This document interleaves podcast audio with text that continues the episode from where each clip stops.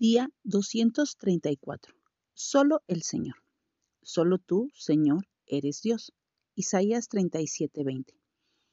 Nabucodonosor, rey de Babilonia, erigió una estatua de oro y ordenó que todo el pueblo de la tierra se inclinara y la adorara.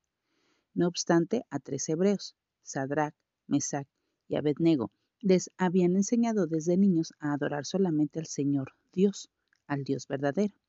Así que se negaron a obedecer al rey.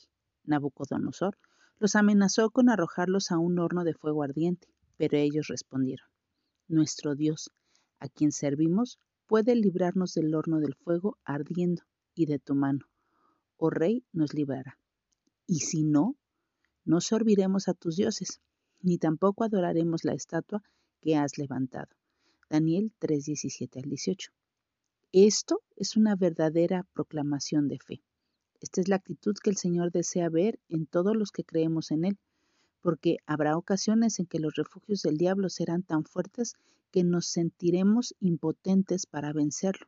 Pero ese siempre es el momento de exclamar, nuestro Dios a quien servimos puede librarnos, y si no lo hace, yo permaneceré fiel.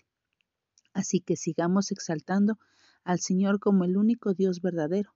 Esa es la fe que Él honra, la cual en última instancia nos llevará hacia nuestra libertad, tal como pasó con Sadrach, Mesach y Abednego que nuestra oración hoy sea, Jesús, solo tu nombre es digno de mi adoración. A pesar de la presión para que me conforme al mundo, permaneceré siempre fiel a ti.